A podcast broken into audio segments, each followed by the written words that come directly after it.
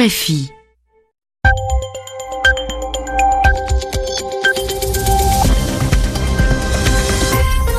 Vous écoutez RFI, il est 21h à Paris, 20h en temps universel.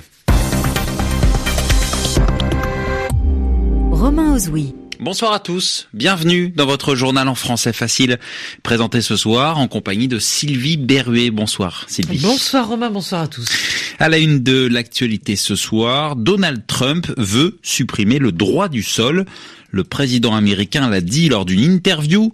C'est une manière de toucher son électorat le plus conservateur à une semaine des élections de mi-mandat vers une suspension de la reconnaissance de l'État d'Israël par l'OLP, l'Organisation de libération de la Palestine.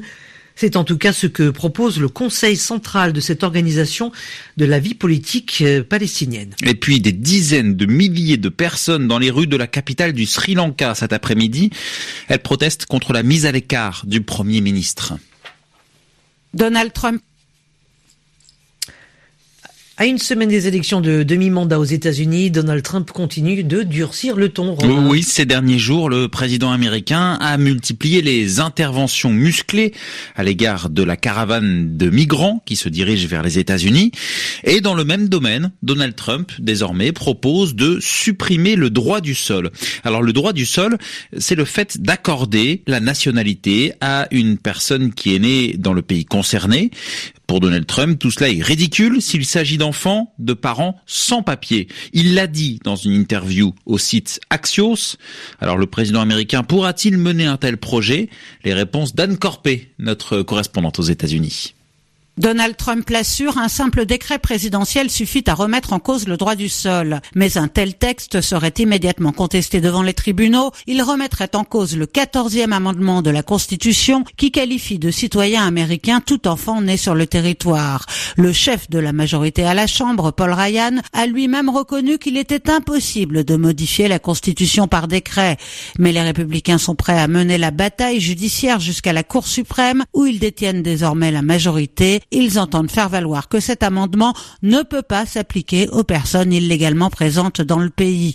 En attendant, à une semaine des élections de mi-mandat, cette déclaration de Donald Trump vise avant tout à mobiliser son électorat. Le président se présente comme le seul à même de lutter contre l'immigration clandestine qu'il décrit comme un danger existentiel pour les États-Unis, même si en réalité, ce sont bien des Américains de souche qui ont semé la terreur ces derniers temps aux États-Unis, que ce soit à Pittsburgh lors de l'attaque antisémite de dernier ou lors des multiples massacres aux fusils semi-automatiques commis au cours de l'année écoulée. Anne Corpet, Washington.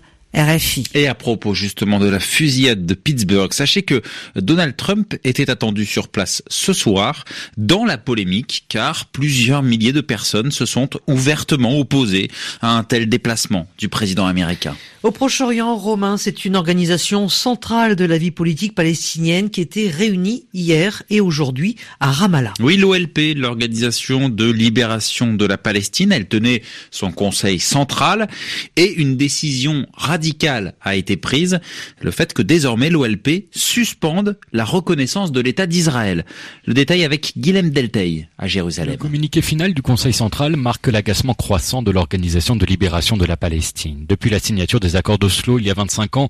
Elle attend la création d'un État palestinien et le texte publié ce lundi soir dénonce les atteintes continues aux accords signés de la part d'Israël. Face à l'absence d'avancées et aux pressions exercées par l'administration Trump, le Conseil central de l'OLP recommande donc de retirer la reconnaissance d'Israël jusqu'à ce que le pays reconnaisse à son tour la Palestine comme un État dans les frontières de 1967 avec Jérusalem-Est comme capitale. Cette reconnaissance d'Israël date de 1988. Elle avait été un prélude aux accords d'Oslo, son retrait accompagné de l'arrêt de la coopération sécuritaire pourrait marquer la fin de ce processus engagé au début des années 90. Mais cette menace palestinienne n'est pas récente, elle avait déjà été formulée en janvier dernier ainsi qu'en 2015. Pour l'instant, elle n'a jamais été mise en œuvre par le président de l'autorité palestinienne, Mahmoud Abbas, mais cette fois-ci, un comité a été créé pour étudier les moyens d'appliquer cette recommandation et le ministre israélien de l'économie accuse l'OLP de torpiller le processus de paix. Guillaume Deltaï, Jérusalem, RFI. Également au Proche-Orient, les Israéliens votaient pour élire leur maire ce mardi. Oui, les bureaux de vote euh, doivent être en train de fermer à l'heure qu'il est. Parmi les enjeux, la mairie de Jérusalem que tente de remporter un proche du Premier ministre Benjamin Netanyahou. Et puis pour la première fois, les habitants du plateau du Golan sont appelés à voter. Et c'est une première qui crée la polémique, car le Golan est un territoire syrien qui est occupé par Israël. Dans l'affaire euh, Jamal Khashoggi, la Turquie met à nouveau la pression sur l'Arabie Saoudite. Et à nouveau, c'est le président turc Recep Tayyip Erdogan qui s'est exprimé. Il demande que ceux qui ont donné l'ordre de tuer Jamal Khashoggi soient identifiés. Jamal Khashoggi, journaliste saoudien, critique de Riyad, qui a trouvé la mort au consulat saoudien d'Istanbul au début du mois. Et c'est justement dans ce consulat qu'aujourd'hui le procureur général d'Arabie Saoudite s'est rendu lors de sa deuxième journée passée dans la capitale turque pour enquêter justement sur cette affaire. La tension politique au Sri Lanka, plusieurs dizaines de milliers de personnes ont manifesté ce mardi dans les rues de la capitale Et elles entendent protester contre le limogeage du Premier ministre. Limogeage, cela veut dire mise à l'écart. Euh, cette mise à l'écart a été décidée par le président et c'est cela qui crée la tension, car à sa place, le président a nommé l'homme qui a dirigé le pays d'une main de fer pendant dix ans, Mahinda Rajapaksa, une décision que l'ancien Premier ministre n'accepte pas. Il refuse de quitter sa résidence officielle et il demande une réunion du Parlement. Christophe Paget. Le président a rompu son mandat, il a mis le Parlement à l'écart et s'est emparé du pouvoir exécutif. Nous sommes contre cela et nous ne le laisserons pas arriver.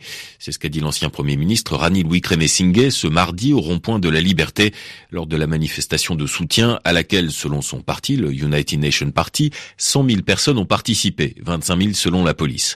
Beaucoup étaient vêtus de vert, la couleur de l'UPN, chantaient à le Premier ministre voyou et déchiraient des effigies du président Sena. Le rassemblement s'est dispersé en début de soirée.